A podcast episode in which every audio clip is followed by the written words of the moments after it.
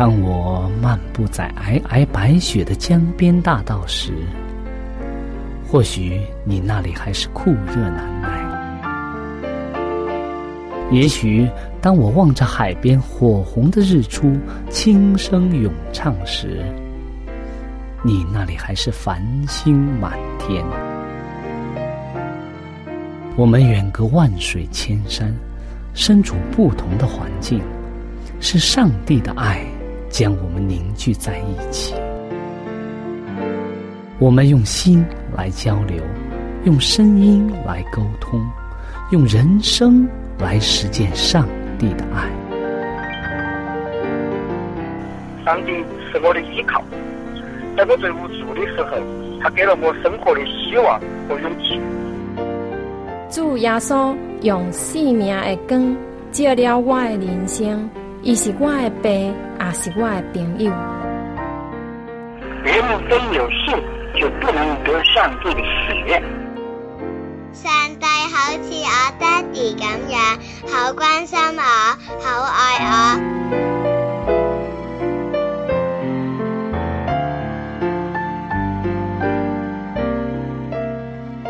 亲爱的听众朋友，我是小明。欢迎您收听由我为您主持的《小明说事》节目。在这里呢，我们将以轻松愉快的互动方式，来与您分享一些有趣的哲理故事、人物故事，或发生在你我身边的故事。同时呢，也希望你和我能够从这些故事中得到一些属灵的启示。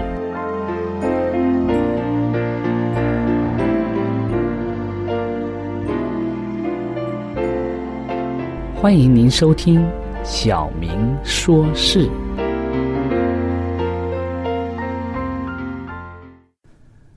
亲爱的听众朋友，大家好，欢迎您来到《小明说事》。今天我们和往常一样，先要和大家分享一则小小的故事。在故事之后呢，我们会和大家一起来探讨这则故事带给我们每个人的经验和教训。那么今天的故事题目是在尤巴盖普的拯救。尤巴盖普呢是一个地区、一个地方的名字。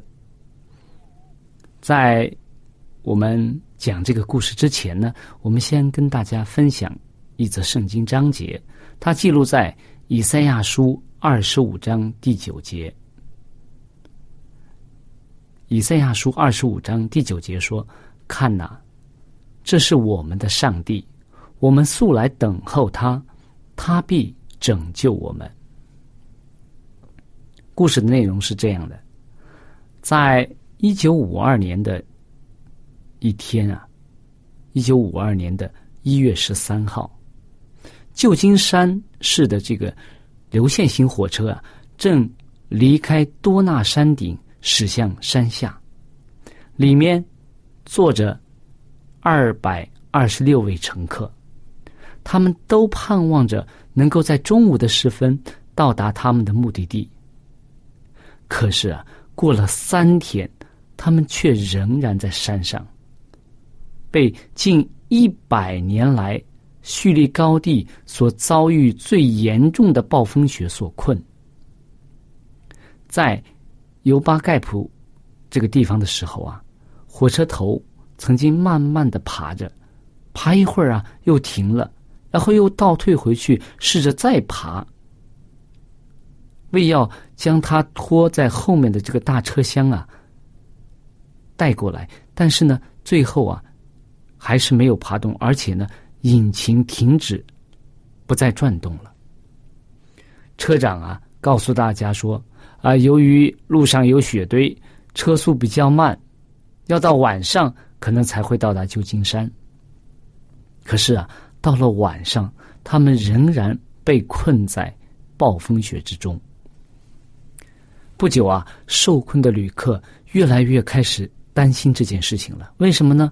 因为车上的食物啊，慢慢的吃完了，备用电池啊，也慢慢的用尽了，锅炉里的水啊，也慢慢的没有了。看来啊，似乎一切。都越来越困难了，很多人甚至绝望了。是想象一下呀，你如果坐在一个四周都下着皑皑白雪的一片黑暗之中，你是否会感到自己也已经被遗忘了呢？然而，在尤巴盖普被困的这些旅客们啊，并没有被人们所遗忘。人们当地的人们啊，用滑雪的方式将紧急用品送给他们，而且一辆救援的空火车啊，正在用每小时一英里的速度慢慢的驶向他们，因为暴风雪的缘故。另一辆铲雪车呀，也慢慢的开来了。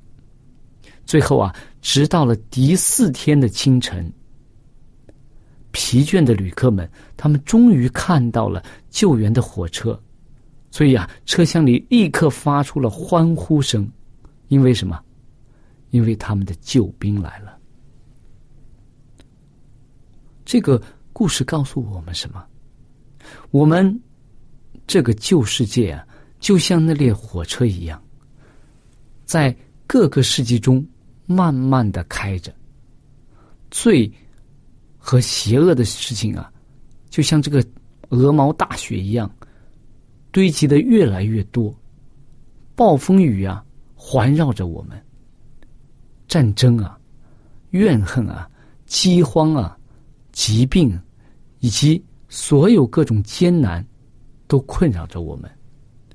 一些政治家和一些思思想家、一些科学家都说啊，将有的事情。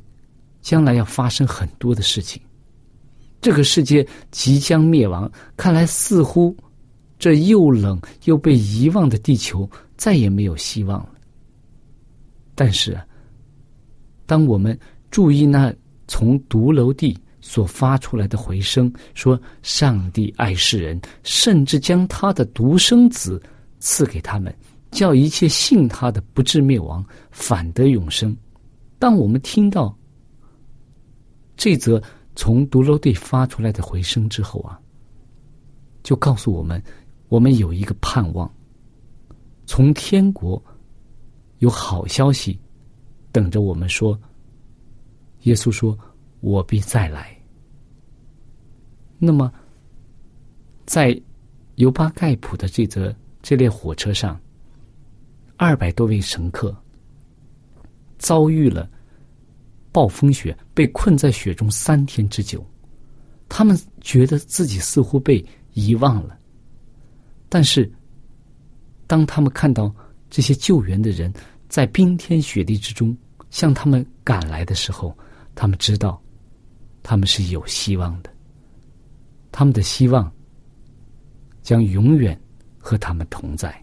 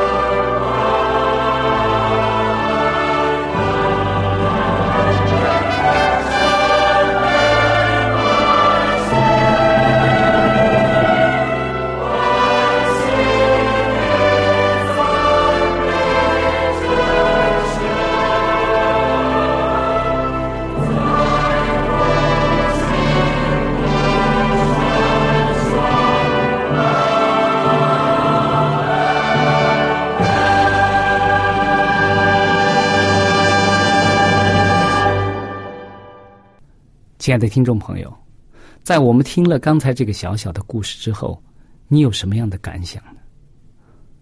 我们生活在这个可以说充满了各种各样困难、充满了各种各样危险的时代当中，我们每个人都有各种各样的需要，都可能会遭遇到这些事情。但是关键是，我们在患难当中，我们在困难当中。我们在需要帮助的时候，我们是不是在内心深处有一种盼望，或者有一个希望呢？这个是我们和其他人所不同的。那么，在这里，我想跟大家分享一则刚刚发生在我身边的一些故事。我身边有一位非常热心的童工，他在一个地方服侍当地的教会，帮助当地的教会。那么前一段时间呢，当地并不是一个教友了，只是一个当地的人，一个女人，一个妻子，因为生活上所遭遇的一些事情，她想不开，所以跳楼自杀。但是所幸的是呢，她只是受了一些重伤，受了一些伤，而并没有伤及到她的性性命。所以，当我的这位童工。知道这件事情以后呢，他觉得他的内心受上帝圣灵的感动，他非常的关心这些人，所以呢，他愿意借着这件事情，希望把福音传给他以及他的家人。所以呢，他非常热心的去医院看顾这位受伤的妻子，也看顾他的家人，他带着教会的教友一起去。他向他们传福音，他向他们讲耶稣基督的爱。在经历了一段时间之后，这段时间当中，我们看到他非常的辛苦，非常的忙碌，因为他不住在当地，他经常用自己的假期，用业余的时间，带着教会的童工一起去那里看望这位姐妹和她的家人，做。妻子的工作，做丈夫的工作，以至于啊，有一天，这位受伤的妻子啊，她被圣灵所感动，她也愿意接受福音。所以，当她真正的愿意接受耶稣基督的救恩的时候啊，她感动的说出了一句话：“她说，如果我们……”如果我早一点接触到你们，接触到教会的这些人的话，我可能就不会做这个傻事了，我可能就不会走到今天这一步了，就不会去自杀了，因为他当时是确实没有希望。那么从这件事上，我们也被深深的感动。我觉得，我们每一个基督徒，我们是不是关心我们身边的人？我们怎么样去表现耶稣基督的爱？我们应该在他们遭遇患难的时候，应该到他们身边，将耶稣基督的救恩传给他们。那么，这是我们当尽的本分。那么，最近又发生一件事情，当我的这位童工有一天，他神情非常严肃的来到我的面前，他说：“啊，请为我祷告。”我说怎么了？他说：“哎，就在那个我所在的那个地方啊，又发生了一则自杀事件，又是一位先生，他用上吊、用吊颈的方式想要结束自己的生命。所幸啊，他也没有死，但是他伤得非常严重，已经深度昏迷了，被。”送往医院，他的妻子、他的孩子都非常的伤心，希望她的丈夫能够醒过来。所以呢，这段时间呀，我的这位童工也是非常辛苦，经常带着教会的教友，带着周围身边关心这些这个先生的人，经常去那里看望这位受伤的这个这位杨先生，但是。到截至目前为止啊，这位先生还没有醒过来。但是啊，他的妻子、他的孩子都非常的焦急。那么，在这个时候啊，我们让我们非常感到欣慰或者非常感动的是什么呢？就是在不久前曾经自杀过的那位女士啊，就是愿意接受耶稣基督救恩的这位女士，她愿意敞开自己的心门，愿意去见证上帝的爱，所以呢，她在和这位自杀的先生的。妻子沟通之后啊，他说：“你愿不愿意和我一同祷告？”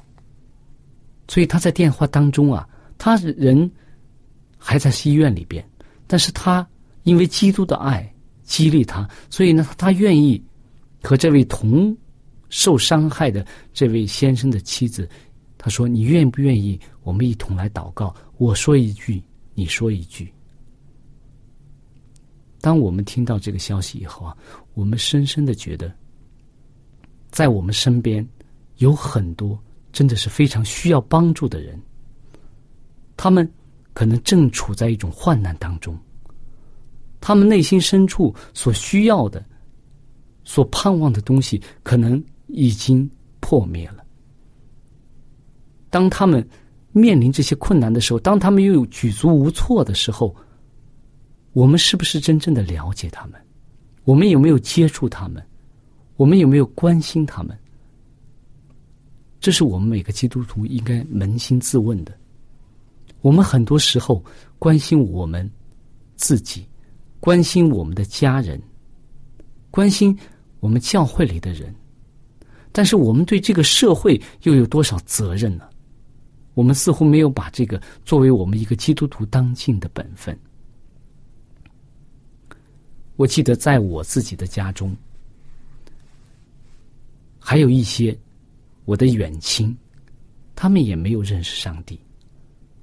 虽然他们当中没有发生过像自杀这样的事件，但是当他们遇到患难的时候，当我没有能够及时的发现或者帮助他们的时候，我的内心也会感到一种伤痛。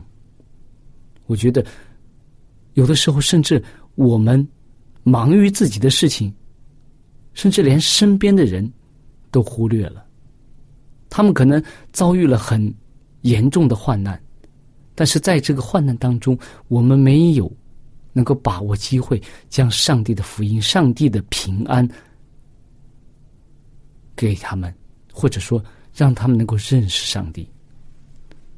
所以，当我们每个人像。这两百多位乘客一样，在尤巴盖普的这个列车当中，遭遇患难的时候，甚至绝望的时候，我们是不是知道，有人在关心着我们，有人将要拯救我们，有人将是我们的盼望？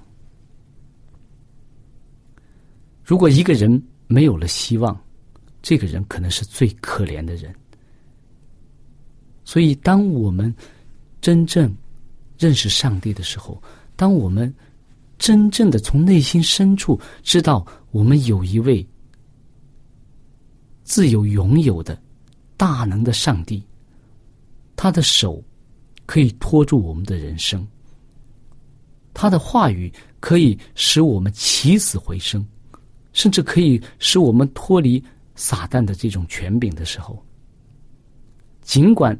我们身处患难之中，可能我们的心情就像平静的湖面一样；或者，当我们心中没有盼望、没有希望的时候，也许我们身处在黄金的做成的皇宫当中，我们睡在柔软的床垫上，但是可能我们的内心深处就像波涛汹涌的大海一样，波浪起伏，没有办法平静。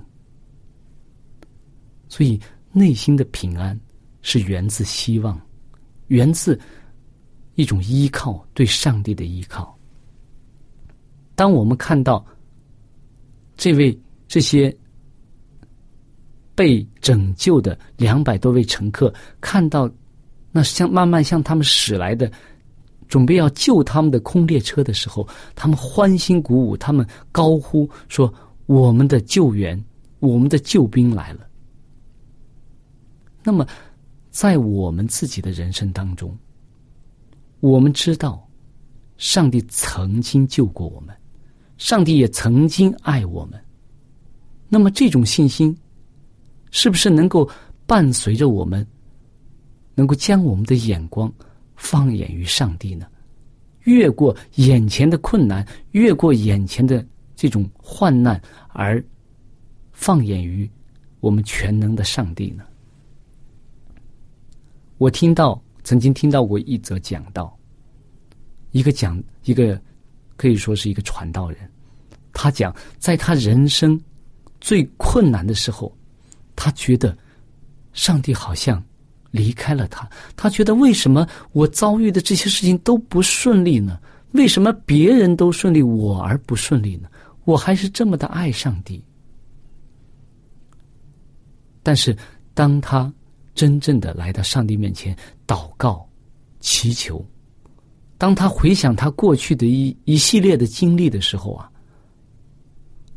他真正的认识到，上帝原来在带领着他。所以在第二天，正好是一个安息天，星期六。他在讲台讲台上见证上帝的名的时候啊，他就讲了这个题目。他说：“耶稣抱着我走过艰难。”他说，在前一天他准备这个讲题，第二天的讲题的时候，他原来想讲另外一个题目。他那个时候还在。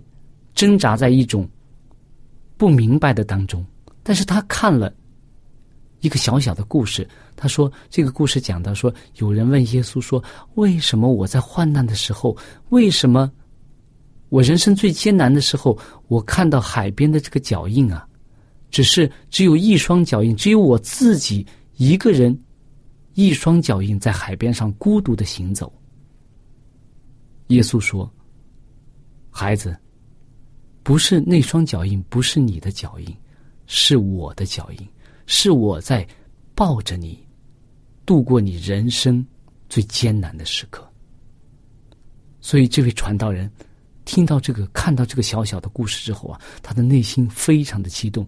所以在第二天的正道当中，他以这则故事和以他自己的人生见证为题目，讲了一堂非常生动、非常感人的道。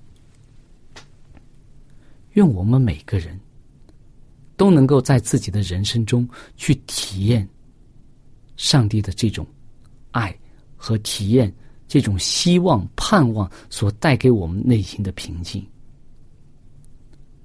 那么，我们在诗篇第十八篇，我们可以看到很多在遭难当中我们所应该持的态度。那么，诗篇。第十八篇，我们可以看到第二十章第一节。如果有圣经，我们一起打开来读一下。二十章第一节，大卫的诗，他说：“愿耶和华在你遭难的日子应允你，愿名为雅各的神高举你。”还有在诗篇的第四十一篇。第一节，诗篇的第四十一篇第一节，我们可以看到说，眷顾贫穷的有福了。他遭难的日子，耶和华必搭救他。愿我们每个人都能够抓住上帝的应许，因为上帝必定要搭救我们。亲爱的听众朋友，我们的节目。到这里就结束了。如果你有什么属灵的感受，或者是听了节目之后有什么感动，你可以用电邮的方式和我们直接联系。我的电邮地址是小明，就是拼音的小明 x i a o m i n g，小老鼠 v o h c 点 c n。我再说一遍。我的电邮是 x i a o m i n g at v o h c 点 c n。